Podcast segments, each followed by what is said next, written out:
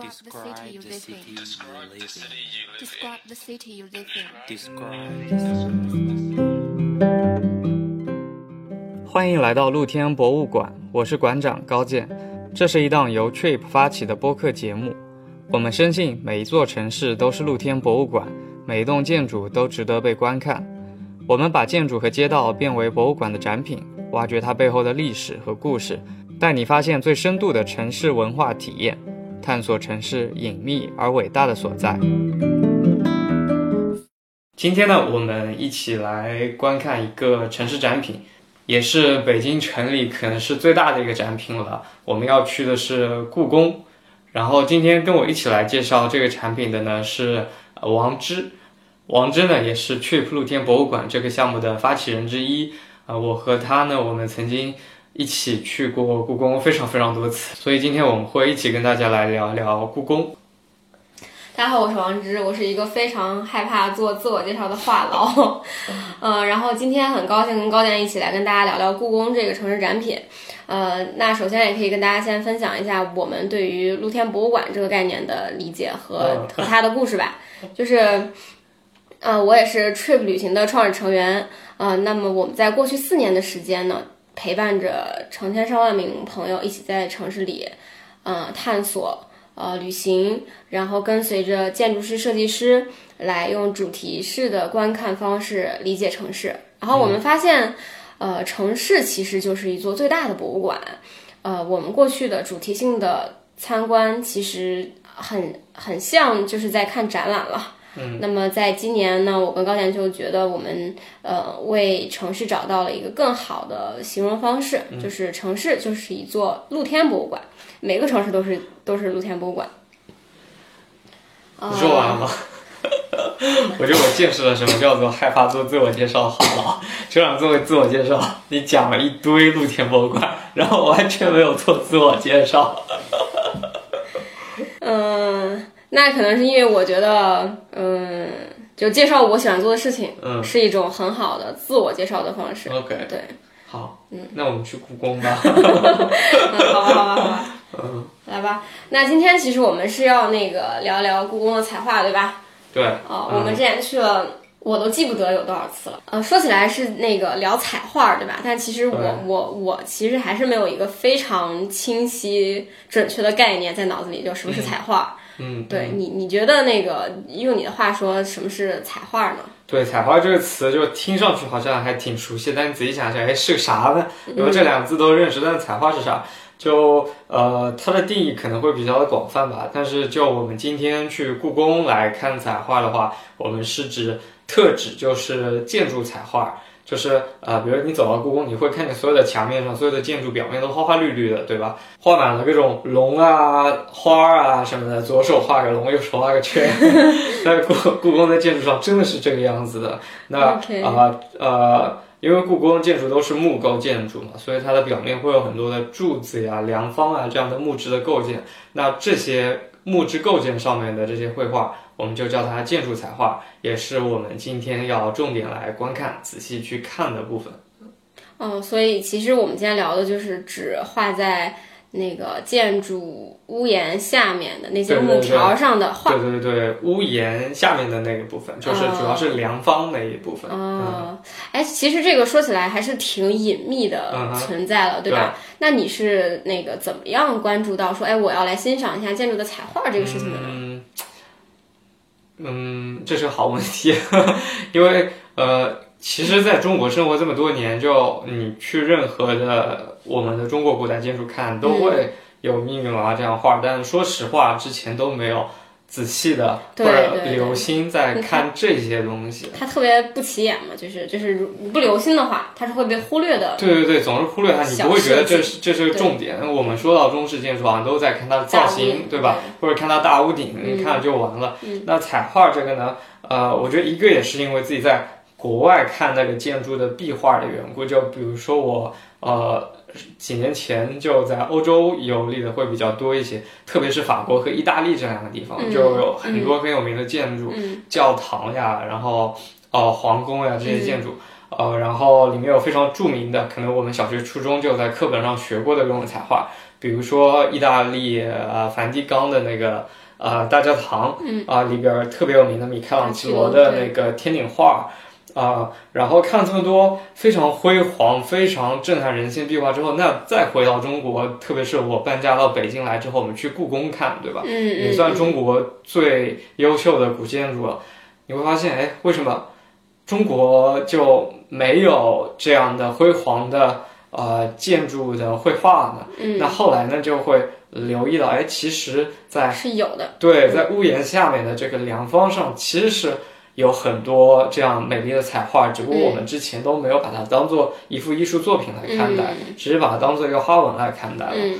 那另外也是有个契机，就是我记得是，我我我记不清是去年冬天还是今年春天了，反正就过去的这个北京很冷的这个 cycle，就我我上一次穿羽绒服的那个时候，对，对，上啊、然后那一次在呃东岳庙，你知道吗？就在东大桥那个位置，啊，东岳庙它现在是对对对，有个大牌坊的那个地方，那儿呢是北京民俗博物馆，然后就是，呃，我也不知道为什么，就那一天我就会跑到北京民俗博物馆去听了个讲座，然后那个讲座呢是邀请了故宫的一个画专门做彩画的一个呃高级工程师，呃，我记得叫曹政伟老师，曹政伟老师来做了一个分享，就来跟大家系统性的来介绍了一下中国建筑彩画这个东西。嗯我才知道哇，原来这还是一个专门的艺术领域的，哦就之前从来没有关注过。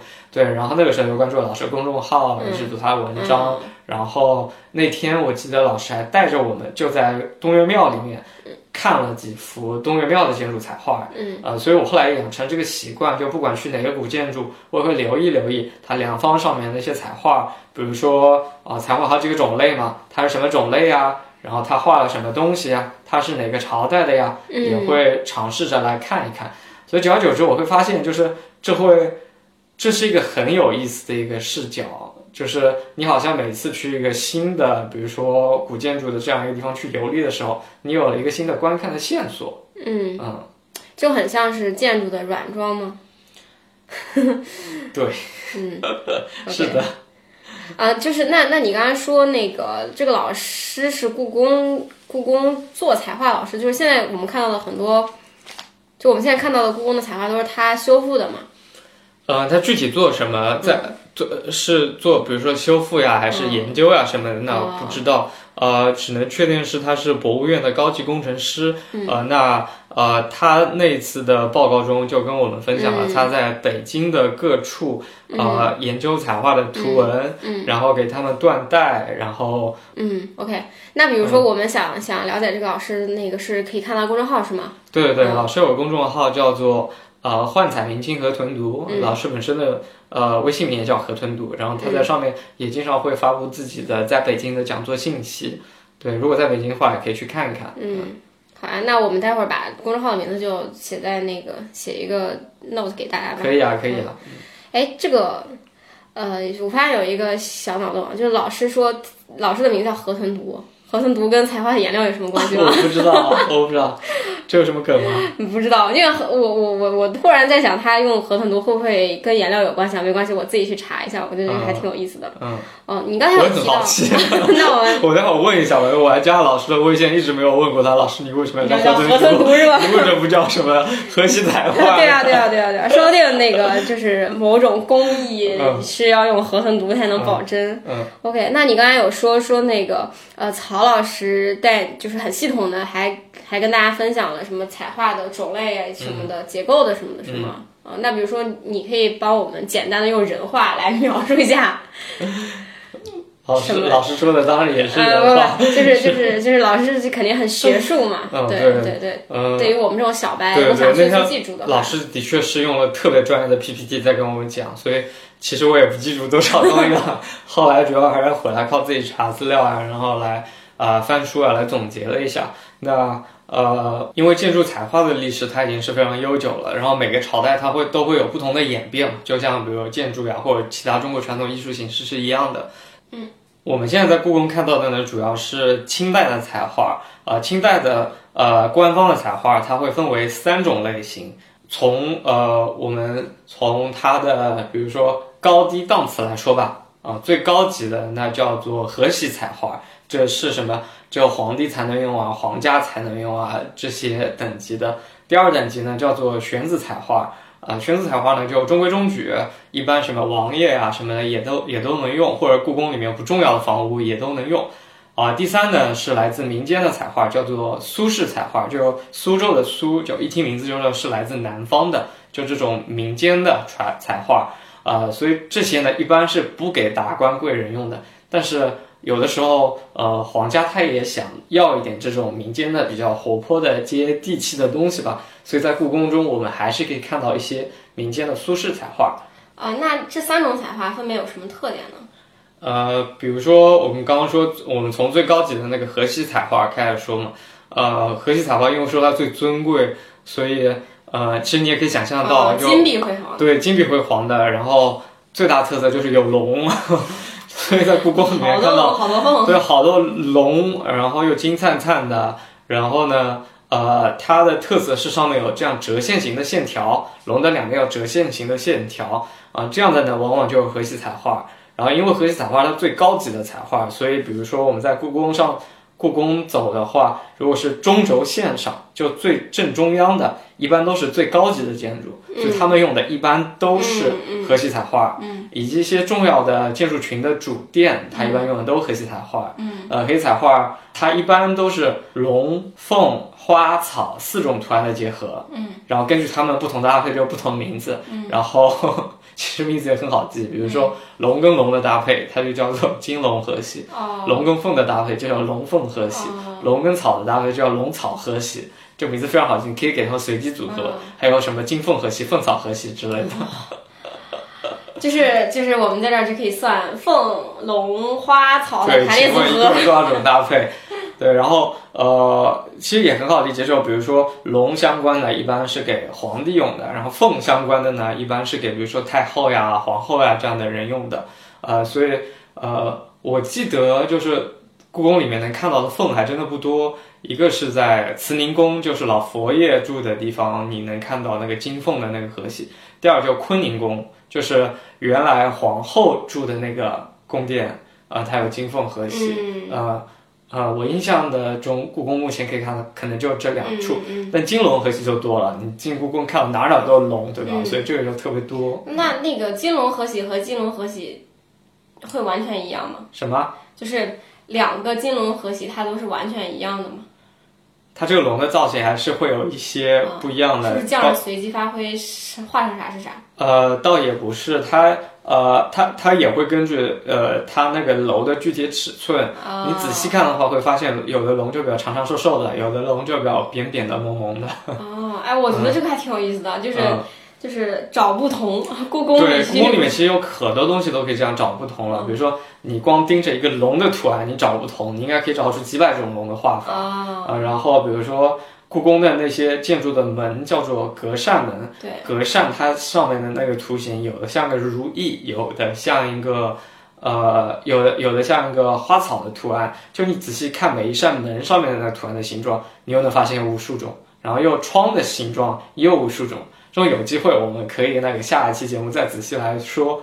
所以其实逛故宫的话，你可以有。无数条线索去探索，我们今天分享的彩画只是其中的一条。嗯哦，哎，我觉得挺有意思的。你假如说我下次去故宫，我就拍起九宫格，对啊对啊，金龙，对，像我们过去去了那么多次故宫，都没有拍起九宫格。对，我会觉得，如果说你只去一次故宫的话，那可能就传统的中轴线走一走，东西六宫看一看。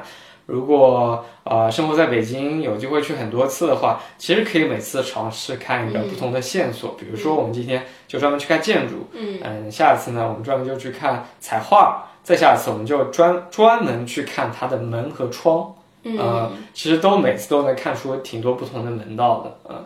但我们今天就说彩画，嗯，刚才说了那个最高级的是和玺彩画，我记住了，对对，然后 金灿灿的，还有一种比较有意思的呢，是叫做玄子彩画。啊，怎么写呢？这两个字？旋子旋转的旋，子就是孩子的子，但它肯定不是旋转的孩子，它 是它这个旋子就是一个呢是，旋旋转的东西。对，是呃，它有点像旋转的花瓣，嗯呃，你会看到有一圈的那样花瓣呈一个旋转的状态，那个东西就叫做旋子。呃呃，当然玄子这个这个图案呢，它历史是很悠久，但它这个名字也很有意思。玄子的名字是那个民国时期的建筑大师梁思成取的，所以所以他 真的吗？对他，他并不是从古籍中呃翻出来的，说什么清代官式彩画、哦玄子彩画之类的，其实是呃梁思成先生和另外一位先生，哎，好像是祖贺周先生，他们两位先生在整理就是中国古建筑的这些呃资料的时候，他们归纳演绎，然后总结出了清代三种彩画。那其中玄子彩画这一种彩画呢，没有固定的名字，所以他们就取了玄子这个名字。啊，非常的形象，因为你一看到一个旋转的这么个图案啊，你就知道这是玄子彩画啊嗯。玄子彩画其实最早是从那个少数民族地区传过来的，嗯嗯，它是元朝的时候出现的，嗯嗯哦，我现在有点想起来，你说的旋转着的图案，就是很像一个转起来的大风车或者风扇对对对，它分特别像个大风车，你这样说哦的确是很像个大风车。哦 OK，对，然后玄子彩画相对来说，因为它地位比较低，是属于中档的那一档，所以比如说我们在北京逛各种王府，你可以看到到处都是玄子彩画。嗯，那紫禁城里面呢，就是不那么重要的建筑啊，你都可以看到玄子彩画。哎，那这挺有意思。就平时平时走在胡同里，我抬头看一看什么胡同四合院儿、王府的那个梁，我就能找到点儿玄彩画，是吧？对，如果你比如说在呃东四、西四这些地方，嗯或者在什刹海边上，就恭王府啊，嗯这个王府里边儿，你看看它彩画嗯啊，基本都是玄字彩画。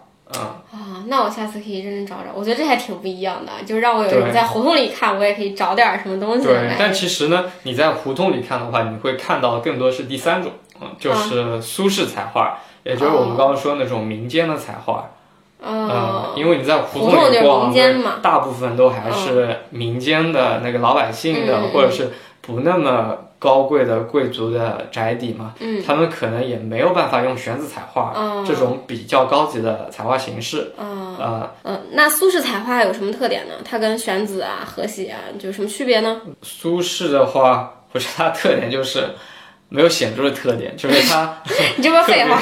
特别呃自由多样啊、就是哦，你看和玺它有自己的规定，对吧？因为是皇家官方的。对，玄子也有自己的规定，因为它是有规制的。嗯那剩下的一切民间的形态，其实都可以用苏式彩画来总结概嗯括。所以苏式彩画其实就是一个其他啊，所以所有其他类都给归了一下。所以你看它的内容呢也会特别丰富多样，什么花鸟鱼虫啊，啊，然后呃山水啊，嗯，啊神话故事呀，啊你喜欢什么你都可以给它画到上面。你说你的意思是说那个神话山水什么都能画在一根梁上吗？窄窄的木条上吗？对对对，呃，因为是这样的，就是呃呃，苏式彩画还有一还有一个特点啊，一个是它它为什么能画任何奇奇怪怪的东西？对因为原来比如说和玺、玄子这些彩画，对它是画在一根比较窄的梁上对，啊、因为它呃它是有空间限制的。苏式彩画在画的时候呢，它对那个表面积是使用就比较灵活，就比如说它有一种叫做海漫式的苏式彩画，海漫就是大海海水漫灌的那种感觉，所以就这整一根梁，任何表面你都可以给它画上一样的图案啊，就不再需要遵循以前什么和玺彩画什么这一段得画个啥，那一段得画个啥这样的规矩。所以苏式彩画你可以这么理解，没有规矩，随便画。OK，啊，所以苏式彩画有的时候你可以看到好像是一个连环画一样，是一个故事、人物故事；啊，有的时候呢，它又像一块布料，呃，它画着小碎花，画满了那种小碎花。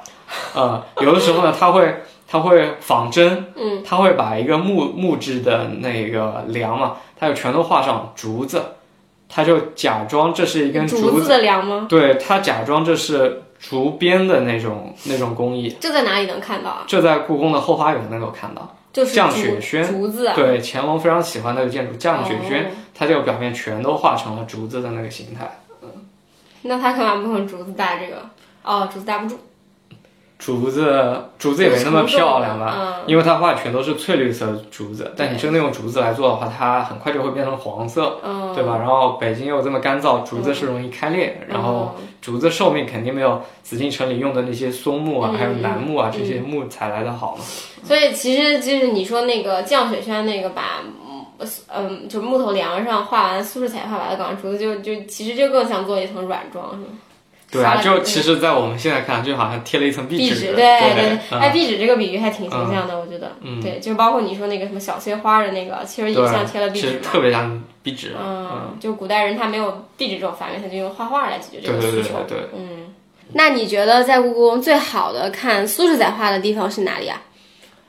呃，一个当然是御花园，嗯因为刚刚说了，就苏轼彩画它是最难登大雅之堂的这种彩画嘛，所以它一般只能用在这样休闲娱乐的地方。所以在御花园，包括我们刚刚说的降雪轩，还有好多其他的建筑都画着很奇特的那个苏式彩画。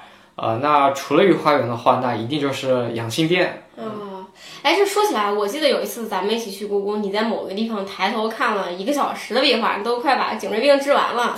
你那是看什么对对，画？就那个那个就是养心殿，那次就是在养心殿，我记得。啊、哦，你那时候看的就是苏轼彩画。对，养心殿就主要都是看苏轼彩画。哦，那有啥好看的？你看了一个小时，颈椎病都要治好了。养心殿的苏轼彩画，他画了特别多的人物故事，就是你在养心殿的话，你会发现每一幅彩画它都像一个连环画，嗯。它里面会有它的剧情，嗯会有它的情感，嗯。所以在那看彩画就像看一幅幅的连环画，要挺有意思的。所以我记得我那天，呃，好像也是第一次去养心殿看彩画，然后就发现有这么多奇妙的图案，嗯。呃，所以我就在仔细的在解读上面到底画了什么东西。啊、啊，就发现好，呃，首先有一大主题就是长寿，所以他画了各种各样的老人，呃，老人在爬山呀、老人在耕地啊，嗯老人和童子啊，老人和牛啊，啊，各种老人的图案。那为什么会有这么多老人呢？这跟养心殿所处那片区域有关系了，因为养心殿附近的一片房子原来是专门给太上皇住的，就是乾隆皇帝他给自己修的，他是打算自己做太上皇，在那儿安度晚年。哦，所以呢，那边很多的元素都跟长寿这个点有关系，啊，嗯，所以就那儿的彩画也是画各种老人。那除了老人之外呢，就是各种神话故事，啊，就比如说我记得看到八仙过海，呃之类的，还有呢就是特很多寓意长寿的呃动物植物，比如说有那个很多的鹤，呃仙鹤，嗯啊。还有还有什么花儿，呃荷花儿之类的。那太上皇他如果按照我们刚才说那个彩画的等级的话，他不是应该用龙上加龙的？对，我觉得很细心，我觉得很好观察，的确是啊，就呃，就照道理嘛，那太上皇住的地方，那肯定是用最高等级的、至高的等级，金龙和喜嗯三。龙之类的。对，那乾隆刚搬进去的时候呢，的确也是啊，嗯这些养心殿这些地方也都是画金龙和喜的。嗯但是你知道后来住进这边宫的有慈禧太后。啊，慈禧太后是个非常热爱艺术的女性，非常热爱民间艺术啊、啊，所以她当时就特别喜欢苏式彩画啊。虽然苏式彩画我们知道它不上档次、不入流，但慈禧不管，慈禧我就是喜欢，我住在这儿，我就是老太后，我想干嘛干嘛，对吧？所以他就把他住的这个区域全都给画上了苏式彩画。嗯，所以我们今天去养心殿那儿看到的。这么多丰富的呃苏式彩画，大部分都是慈禧住在里面的时候画的。而且慈禧她她对这个苏式彩画热爱，我们还可以在故宫其他地方找到痕迹。比如说，慈禧，你知道她作为一个呃妃子的时候，她年轻的时候，她是住在后宫的一个叫做储秀宫的地方。嗯嗯储秀宫今天也是对外开放的，嗯。如果去故宫的话，可以跑到储秀宫去看，你会发现也是画满了各种苏式彩画。啊，那那是他他他那个大权在握了以后，把储秀宫画成这样的吗？对、哦对，其实你想，慈禧她从事实上来说，她就是晚清时期的晚清时期的，对对对，嗯。像皇帝一样的存在。她的享受的各种东西都是皇帝级别的，呃，就按照传统的规制来说，皇帝当然是应该用金轮和玺的，但从这个地方吧，我们也能看到，就慈禧，呃，怎么说呢？就说他不太需要用完全全方位的仪式来标榜自己的权利，是吧？对，就是他其实本身他自己当当皇帝，或者说当然这个皇帝是加个引号，当皇帝这个事儿，他就已经是打破了世俗传统这些东西的。对，所以他在呃，比如说要进行什么彩画装饰啊这些时候，他就更加不用顾及这些世俗的眼光，他有自己喜欢什么，自己想要什么，那他就去做什么，嗯这非常符合他一贯的作风。嗯，我还以为就是慈禧到处都喜欢金灿灿的，比如说刷的墙全是金粉之类的浮夸的风格，没想到还挺清新的，慈禧，慈禧，我个人觉得她的艺术品味还是不错的。对，嗯你看她留下各种照片，或者说你现在去储秀宫，慈禧的寝宫还是开放了嘛，嗯可以去看它内部的装饰，包括你可以看到慈禧自己写的书法，就她的字儿写的真的还挺不，就都在储秀宫，就是哦储秀宫，你知道这个宫殿上不是有好多牌匾吗？嗯嗯这些全都是慈禧自己写的，嗯这个还挺意外的。嗯，啊、所以慈禧是一个 挺有艺术才华的一个女性。反正这个还是挺打破我对慈禧的一个固有偏见的。就我我还以为她搞装修就是金灿灿哪儿什么什么，金碧你辉煌你说的那是乾隆吧？哦，好吧，嗯慈禧还是一个从艺术品味上来说，我觉得还是一个挺优雅的一个女性。哎，你刚刚说你在那个养性殿的那个彩画上面看的都是一个一个的人物故事，对吧？对哎，我觉得这个听起来有点像欧洲那个壁画里画的神话故事吧？啊、对，还还真有点像，嗯就是嗯，我会觉得就这对中国来彩画来说，呃，就建筑彩画来说，嗯的确是个挺大的突破吧。就以前画的都是这些龙这样的图腾或玄子这样的旋转的花纹，嗯呃，它没有情节，没有故事，没有感情。嗯所以到了比如说清朝这样，呃，苏式彩画在宫廷彩画中出现的时候，嗯呃，其实可以把它理解为是建筑彩画上面发生了一次文艺复兴。哎，为什么当？然可能嗯复兴可能不太合适啊，因为中国历史上就本身没有画过这些呃有故事性的那个建筑彩画。嗯对，我们可以呃可以把它跟欧洲那次文艺复兴给对标起来吧，就是呃这些冰冷的没有感情的绘画，嗯第一次变得生动活泼起来啊，嗯变得呃有温度呃，嗯然后你在这些呃绘画中可以感受到就是。画匠试图表达的那种情感，嗯，你可以看到一种，比如说恬淡啊、闲适这样的感情，对，岁月静好，我们看到这几幅主要都岁月静好。对，好像还真的都是岁月静好型。嗯啊、对，可能情还比较单一吧。但文艺复兴早期那，也是一种纯粹的岁月静好型啊，嗯就是他感情也很单一嘛。对，对，所以呃，在我看来，这是很大的创新和突破。嗯，那这个时间跟文艺复兴是一个时期的吗？啊，我那历史不太好。啊，那那还是差了挺久的。假如说我们说瓷器画这些画的话，都是一八五几年、一八六几年了。那这个时期在欧洲，其实文艺复兴已经三百多年了吧？哦啊，那个时候你想，啊，应该是差不多进入了印象派这个时代了，就是梵高和莫奈都已经开始要出来画画了。嗯你还记得吗？就莫奈那些。呃，睡莲上面写的都是一八七几啊、一八九几啊这些年份，嗯嗯，我还真不记得。嗯，嗯包括那个梵高，梵高最有名的那幅《星空》，嗯，嗯，其实是差不多同时期的，哦所以其实，在那个绘画这一块，在那个年代，西方是领先了中国不少的。听你这么这么串一下，我觉得还挺有一种打破次元壁的感觉的。嗯就是就是横向来看一下的话，中国在画彩画的时候，人家已经到了印象派了，是吗？对嗯对，那这个可以说中国在呃艺术和绘画方面是领是落后于西方三五百年的吗？呃，那个时期的确是的，就是晚清嘛，就嗯中国从科技、从呃科学。